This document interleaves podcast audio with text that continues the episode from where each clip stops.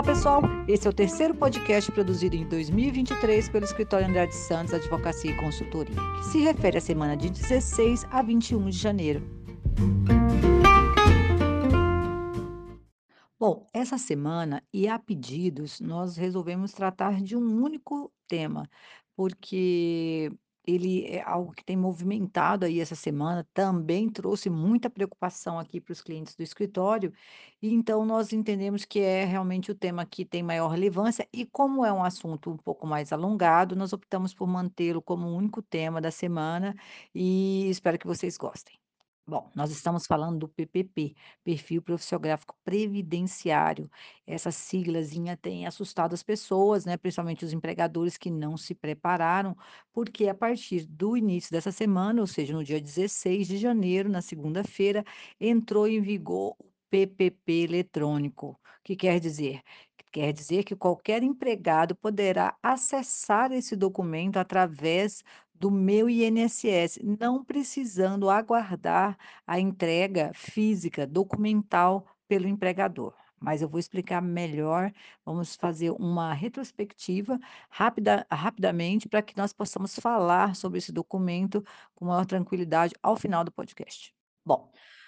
o PPP é um dos, hã, encerramentos da do e-social. E o e-social é aquele sistema de escrituração digital das obrigações fiscais, previdenciárias e trabalhistas. É isso que ele significa, foi implementado lá em 2014, ou seja, 9 anos atrás, né, e é através desses sistemas que os empregadores comunicam ao governo de uma maneira unificada, ou seja, através de um único canal, sobre todas as informações relativas aos seus trabalhadores.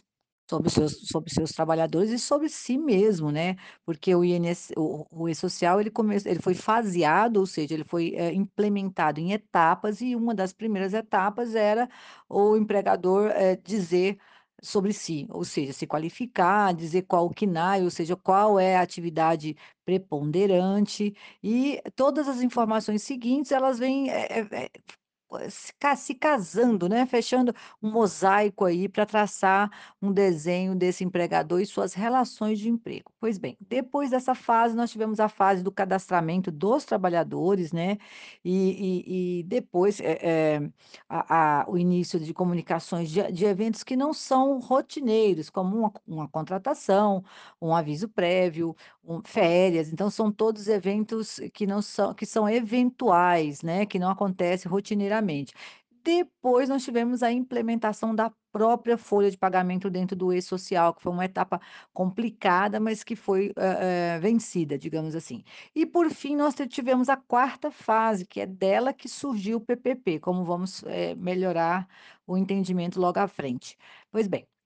essa quarta fase é aquela que trata da saúde e segurança do trabalhador. Ela também foi faseada para os grupos, né, de empregadores e a última a último os últimos empregadores que entraram nessa quarta fase é justamente o poder público, é o empregador público que, eh, precisa se adequar à quarta fase, a fase que que fala sobre as, eh, as, hã, informações de saúde e segurança do trabalhador, agora a partir do dia 1º de janeiro de 2023. Para os demais, esse faseamento já veio acontecendo aí ao longo dos anos e o grupo 4, eh, ou melhor, o grupo 3, que é aquele de maior volume de empresas, de empregadores, entrou em janeiro de 2022. Pois bem, a partir do dia 10 de janeiro de 2022, o grupo 2 e o grupo 3, que é esse que eu falei que tem mais empresas e empregadores, eh, precisava informar o E-social 3 eventos ou 3 informações, eh, de extrema importância e que compõem toda a quarta fase, a fase da implementação dos eventos de saúde e segurança do trabalho. El elas são as seguintes: o o o evento S2210, que trata de acidente de trabalho, o S2220, que é da saúde do trabalhador, portanto, as informações de ASO, e o S2240, que fala dos riscos do ambiente de trabalho, portanto, a saúde, segurança, né, nesses 3 eventos. Pois bem Lá no início de 2022, o governo anterior percebeu a dificuldade desse grupo, desse volume maior de empresas, de empregadores, responderem, atenderem a a a esse faseamento no prazo e colocou uma eh, estabeleceu uma norma dizendo que não haveria multa para as empresas que não conseguissem entregar o evento 22/20 e o 22/40 no prazo. O 22/20, só para relembrar, fala da saúde, o 22/40 dos riscos ambientais, ou seja, da segurança do trabalhador. Então, entrou em vigência mesmo assim, melhor me expressando, eh eh, precisou ser informado sob pena de multa o 22/10, que é a comunicação de acidente de trabalho. Então, portanto, desde dia 10 de janeiro de 2022, a CAT é lavrada através do e-social para todos os empregadores, salvo o empregador público, né, o ente público, que é o 4º grupo, o grupo 4, que vai, com que começou agora esse esse mês, né, o mês de janeiro.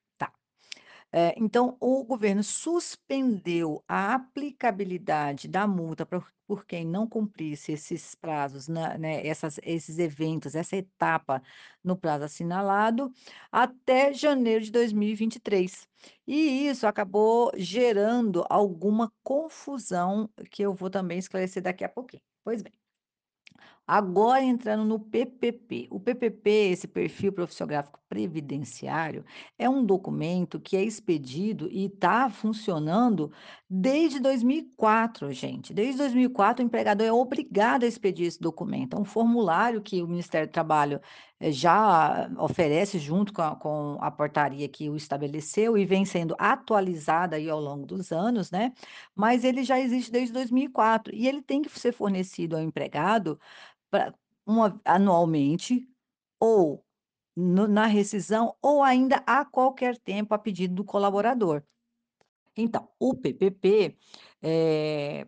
deveria ter se transformado em PPP eletrônico, ou seja, es estar disponível eletronicamente através dos canais do meu INSS desde o ano passado. Mas como o próprio governo não conseguiu implantar o sistema de maneira, eh, que o empregado qualquer empregado pudesse acessar essa aba do PPP, ele também estendeu a vigência do PPP eletrônico para agora, dia 1º de janeiro de 2023. Isso acabou gerando uma, hã, confusão aí para os empregadores no sentido do do evento e dos eventos, eh, do e-social 22/20 e 22/40 serem ou não obrigatórios a partir do ano passado. Por quê? Qual é a relação, né, porque os são justamente esses 2 eventos, mais o 22/10, que alimentam o PPP eletrônico, porque no PPP, eu ainda não esclareci, mas farei agora, o PPP nada mais é do que uma uma biografia, dizendo assim, eh, da vida do empregado na na em cada empresa pelo qual ele passou. E esse essa essa biografia, essa essa foto, ela conta se o empregado precisa se aposentar antecipadamente, a chamada aposentadoria especial, ou se ele vai aposentar junto com o resto da da da turma aí, né, eh, seja por idade ou por tempo de contribuição ou a combinação dos 2, como é hoje vi eh, vigente a norma previdenciária, né, a forma de aposentar hoje no Brasil. Muito bem, então como o e-social, eh, o o PPP eletrônico foi prorrogado a seu início pra janeiro de 2023, muitos empregadores também entenderam que a esses eventos, a a o ingresso do seu grupo nesse evento também seria a partir de janeiro de 2023, porque eles, como eu disse antes, eles são aqueles eh, aquelas informações que vai que vão constar neste documento. Hã, infelizmente não é assim, tá. Salvo o grupo 4, que são os órgãos públicos e as organizações internacionais, os demais grupos já deveriam estar com essas informações ali implementadas ou inseridas no e-social desde o dia 10 de janeiro de 2022, ou seja, 1 ano atrás. O que o governo fez é não aplicar multa até 31/12 do ano passado, ou seja, né, 31/12 de 2022, mas agora, eh, digamos que liberou aí para o governo aplicar para quem estiver atrasado ou omisso no cumprimento dessas obrigações. É claro que essa essa interpretação é uma interpretação, mas ela é a predominante hoje, e há quem entenda que, como o PPP eletrônico se reporta a informações, eh, de saúde e segurança do trabalho na verdade, até vou abrir um parêntese aqui muito interessante. O PPP eletrônico, assim como o PPP físico, expedido em 2022, não consta as informações do S-2220, ou seja, as informações de saúde do trabalhador. Essas informações, elas foram excluídas desse formulário a partir de uma atualização da portaria no ano passado. Então, muita gente achou que a a obrigatoriedade de enviar o S-2220 também cairia. Porque o novo PPP, eh, infelizmente só consta ou felizmente, né, só consta as informações de risco e não de saúde do trabalhador. O porquê disso, eu já falei em vários podcasts passados, eu não vou me estender na no meu, eh, na na minha opinião sobre essa exclusão deste campo do PPP, eh, porque já foi falado bastante, eu acho que agora não vem ao caso, o que importa para nós é sobre essa vigência ou não, né, desses eventos e quando iniciaria a obrigação e quais são as consequências de não atendê-la. Então, se nós formos ler com alguma atenção a norma que estabelece a obrigatoriedade do PPP eletrônico e das informações nele constantes somente a partir de 1º de janeiro de 2023, abre sim margem para se entender que então também a a entrega do S-2240 e do S-2220 deveria se iniciar somente nessa oportunidade, porque os fatos pretéritos, ou seja, passados, os fatos anteriores, sejam eles de acidente de trabalho ou de risco que o empregado se submete antes de de 31/12 de 2022 e a partir dessa data, para trás, né, eles não vão constar no PPP eletrônico. Somente vai constar no PPP eletrônico os riscos, os acidentes que ocorrerem a partir de 1º de janeiro de 2023, tá, pessoal? Essa essa eu acho que é uma das informações mais importantes desse podcast. O as informações de, eh, de acidente de trabalho e de risco ambiental do a até 2022, até 31/12/2022, deverão constar no PPP físico, a ser entregue para o trabalhador no momento da rescisão ou a qualquer momento se ele solicitar. Portanto, prestem bastante atenção, o PPP físico, documento em mãos mesmo, eh, ainda deve continuar sendo expedido para qualquer trabalhador que solicitar, mas ele vai constar informações até 31/12 de 2022. Depois disso, ele vai encontrar o empregado vai encontrar essas as informações relativas à sua segurança no trabalho e eventuais acidentes no PPP eletrônico através da aba meu i do do meu INSS, uma aba que lá vai constar, e também aplicativo meu IN meu INSS, todo trabalhador tem acesso a esse a essa, essa funcionalidade do poder do governo, da previdência social, e ali ele pode, eh, também solicitar auxílio-doença, ver quanto falta para aposentar, enfim, são vários serviços que o meu INSS, o portal meu INSS oferece, o aplicativo também, e dentre elas agora, a partir de 16 de janeiro de 2023, também a a aba, eh, PPP eletrônico. Portanto, prestem bastante atenção, o PPP físico, documento em mãos mesmo, eh, ainda deve continuar sendo expedido para qualquer trabalhador que solicitar, mas ele vai constar informações até 31/12 de 2022. Depois disso, ele vai encontrar o empregado vai encontrar essas as informações relativas à sua segurança no trabalho e eventuais acidentes no PPP eletrônico através da aba meu do do meu INSS, uma aba que lá vai constar, e também aplicativo meu IN meu INSS, todo trabalhador tem acesso a esse a essa, essa funcionalidade do poder do governo, da previdência social, e ali ele pode, eh, também solicitar auxílio-doença, ver quanto falta para aposentar, enfim, são vários serviços que o meu INSS, o portal meu INSS oferece, o aplicativo também, e dentre elas agora, a partir de 16 de janeiro de 2023, também a a aba, eh, PPP eletrônico. Então, eh, como eu falei antes de abrir o parênteses ali sobre a questão da saúde, né, do da do envio do do da da mudança no formulário do PPP físico e também, né, a mesma mudança que foi implementada na naturalmente vai estar no PPP eletrônico, de não constar informações sobre a saúde do trabalhador, abriu margem para esse pensamento de que o 2220 também, então, não seria mais obrigado a ser informado no no meu INSS, porque são justamente as informações relativas à saúde do trabalhador, ou seja, os ASOS, né, ASOS são aqueles atestados de saúde ocupacional, eh, que são expedidos quando o empregado vai ingressar no no trabalho, quando, eh, de maneira periódica, né, que é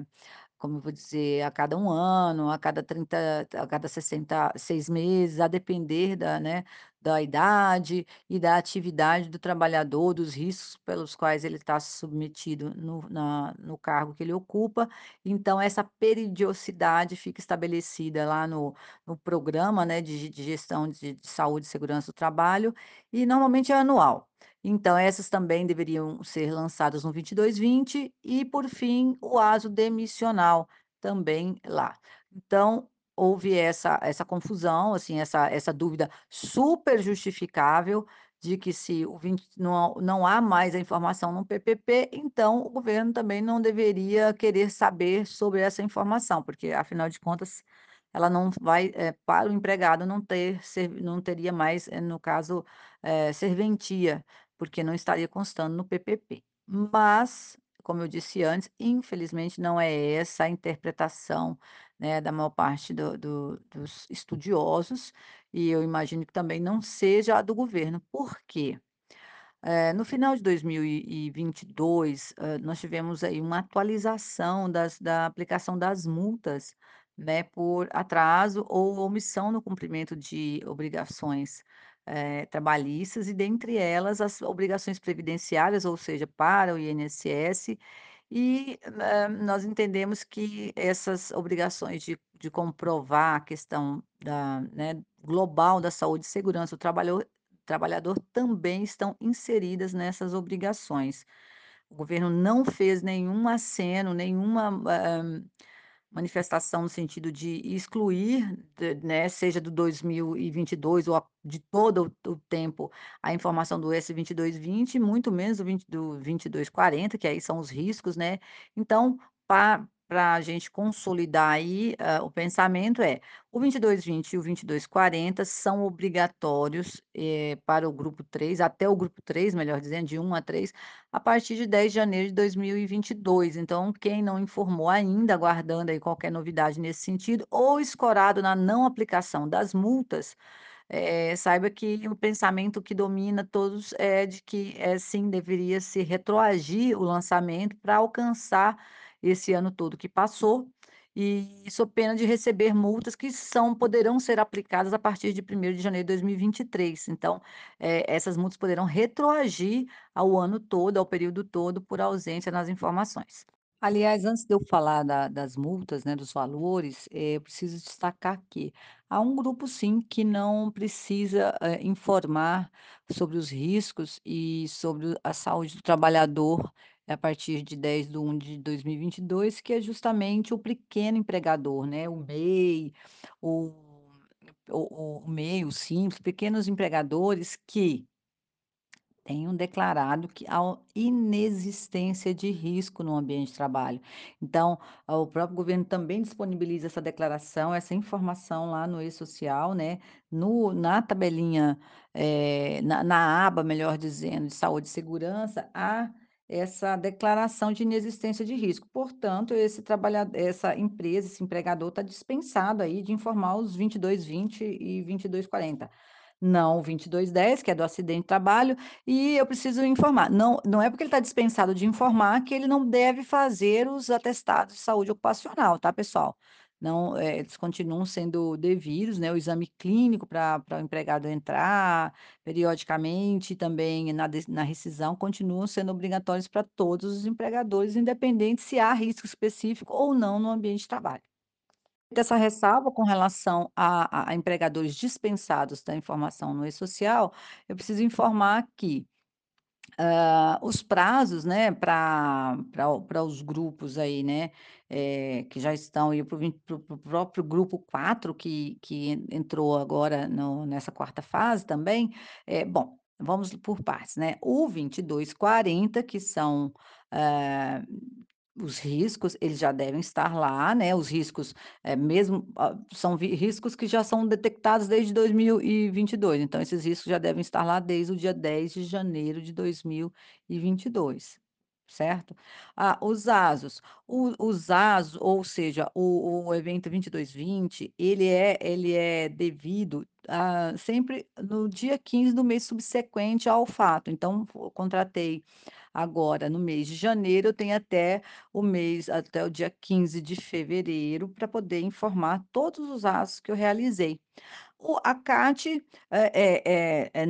tem um prazo totalmente diferente, que na verdade é o mesmo prazo que já todo mundo sabe, que é sempre o próximo dia útil, eh, do do conhecimento do empregador do fato, né, do acidente de trabalho, eh, é o próximo dia útil que deve ser inserida a informação lá no 2210, no S 2210 do E-Social, tá? Bom, todas essas informações, elas são reunidas através do E-Social e são do conhecimento inicial da Receita Federal. Essa receita, ela, eh, a receita, né, ela tem a obrigação de informar, representar os outros órgãos interessados, né, eh, na no quando ela perceber que houve um descumprimento das obrigações, ela precisa informar, portanto, ao Ministério Público do Trabalho, no caso de fiscalização, e ou punição, ou lavratura de TAC, né, termo de ajustamento de conduta, para o INSS, por descumprimento de obrigações previdenciárias, e para o próprio Ministério do Trabalho, pra autuação aí, eh, e aplicação de multas também. Pois bem, hã, a a a Receita Federal estabeleceu agora por conta do do do novo salário mínimo, 1.302, eh, há um no novos valores pra essas multas. Pois bem, então por conta da atualização do salário mínimo e como ele é utilizado como parâmetro pra aplicação de multas, nós temos que a partir de 1º de janeiro de 2023, a ausência de CAT ou a CAT lavrada a destempo, né, fora do prazo aí de 24 horas após o conhecimento do empregador, pode ser pode gerar uma multa, eh, do valor de 1.302, que é o salário mínimo, até 7.507,49, tá? Então, eh, esse é o valor, eh, a referente ao evento S 2210, tá? Que é o da CAT, de de 1.302 a 7.507. Para o PPP, ah, a partir de 1º de janeiro de 2023, a multa a não se assustem, né, ela ela vai variar de acordo com a gravidade da da infração, eh, se houve reincidência, ela varia, pois bem, de R$3.100,06 a R$310.000, quatro R$310.000, R$4,70, tá? É, é isso mesmo. E para aqueles obrigados a manter o LT-CAT, a multa pode chegar a R$31.000,41. É isso, pessoal. E e eu preciso fazer uma ressalva aqui, porque agora que eu expliquei tudo, né, os pensamentos dominantes aí, eu preciso fazer uma ressalva de do do meu posicionamento. Eh, quando a gente fala dessas multas aqui, da sua aplicação, a gente tá escorado numa instrução normativa da Receita Federal, que é a 2110 de 2022. E aí nesta, eh, hã, nesta nessa norma que é bem extensa, se vocês forem até o artigo, acho que é 220, vou ter certeza agora aqui, é, a partir do artigo, eh, 229, 228, 229, eh, que trata justamente do com do cumprimento das obrigações, de que relacionadas ao ambiente de trabalho, né, dos riscos ambientais e da aposentadoria especial, inclusive do custeio especial, né, da da da previdência por conta dessa aposentadoria especial. Sim, é importante frisar aqui que, se você admitir que você tem trabalhadores que que estão aí no regime especial, esses trabalhadores, eles Eles precisam eh, precisam contribuir de maneira diferenciada, o empregador acaba pagando a mais, justamente porque esses trabalhadores eles vão aposentar mais cedo, tá. Mas o que eu quero chamar a atenção, eh, e e por até e aí para finalizar esse ponto, a norma também diz que esse custeio, esse pagamento, eh, de valores a a maior para a previdência, ele pode não acontecer se o empregador tomar as medidas cabíveis de proteção do trabalhador, aí esse esse valor é indevido. Então recomendo com com firmeza que vocês verifiquem aí essa instrução normativa 2110 de 2022, se eu não me engano é de outubro de 2022, a partir do artigo 228, 229, porque ele lá vai apontar tudo que eu estou falando aqui. E bom, e por fim, falando aí do PPP eletrônico, eu preciso, eh, falar para vocês que sim, a aba já está disponível mesmo, tá, entrou, eh, ela está em plena, ah, funcionalidade aí no site do meu INSS, né, eh, mas como eu disse a vocês, hã é, o período obrigatório, né, de abrangência do perf do PPP eletrônico é a partir de 1º de janeiro de 2023, tá. Então, lá não serão encontrados os riscos ambientais e classificações anteriores a esse período. Então, quem precisar de um PPP do período anterior deve buscar junto ao empregador o documento físico, porque aqui é só a partir de 1º de janeiro de 2023 que será, eh, verificável junto a ao meu INSS na aba do PPP eletrônico.